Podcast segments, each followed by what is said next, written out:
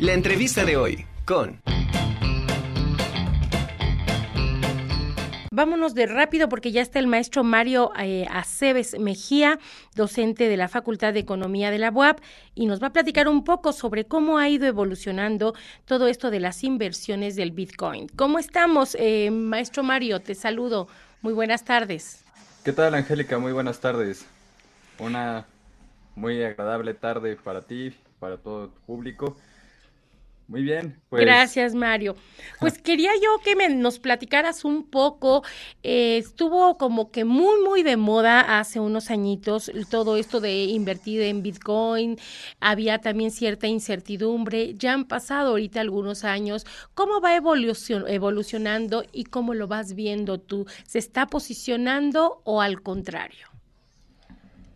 Mira, existen pues seguramente dos perspectivas y platicaremos muy brevemente de ambas.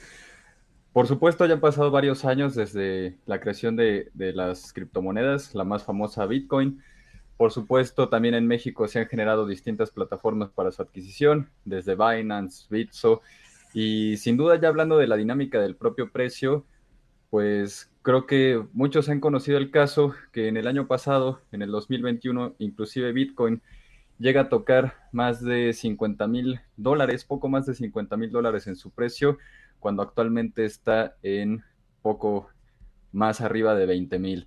Es decir, ha tenido una caída del menos 57% desde hace unos seis meses a la fecha. Entonces, ¿qué van dictando las tendencias? ¿Qué va dictando el análisis de muchos economistas, financieros, actuarios que está perdiendo posición, ciertamente. Ahora, pierde posición dada la coyuntura que estamos viviendo a nivel internacional.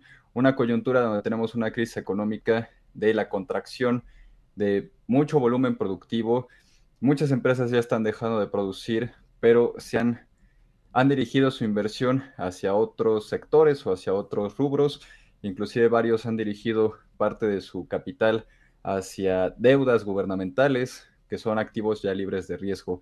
Pero en el caso de Bitcoin, en el caso de las criptos, ese riesgo realmente es bastante amplio porque dependen mucho de la especulación que esté generándose en los sistemas financieros. Y con especulación no solo me refiero a pues grandes fondos de inversión, sino a un distinto número de personas que los están adquiriendo considerando que algún factor, algún determinante va a incrementar su precio a través del tiempo, pero tomemos en cuenta que eso a diferencia del mercado de valores común, del mercado de valores habitual, detrás de los mercados de valores tenemos la producción.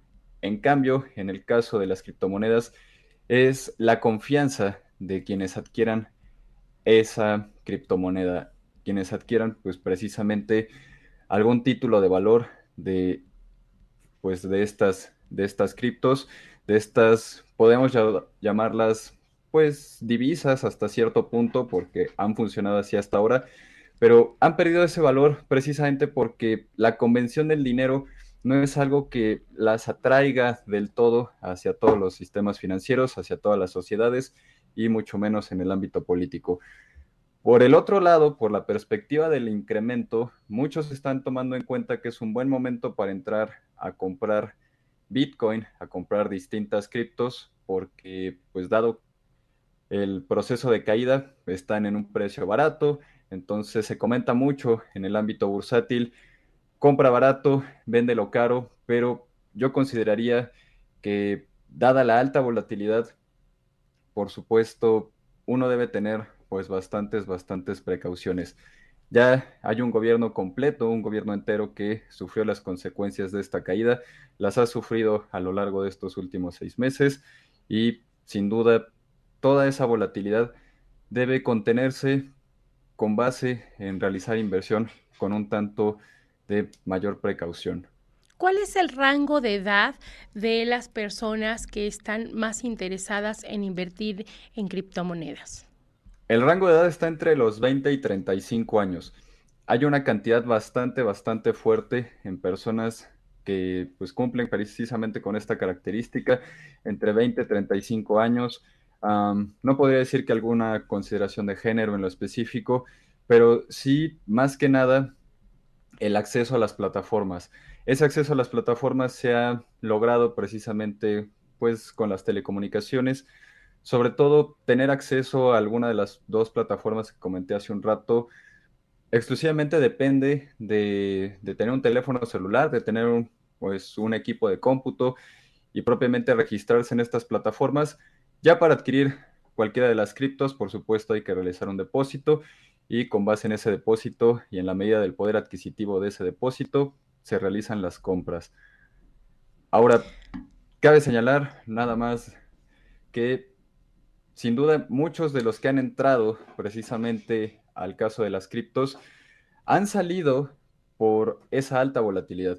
Lo que ocurre mucho en los últimos dos años es una alta volatilidad que aleja a muchísimas personas del mercado financiero y pues no es para menos. Si cualquier persona hace una inversión de cualquier cantidad monetaria y a los pocos días uno observa una caída de 5%, 10%, 15%, seguramente el pánico surge entre todas estas personas que realizan inversión, pero a veces no se toma en cuenta la tendencia de largo plazo.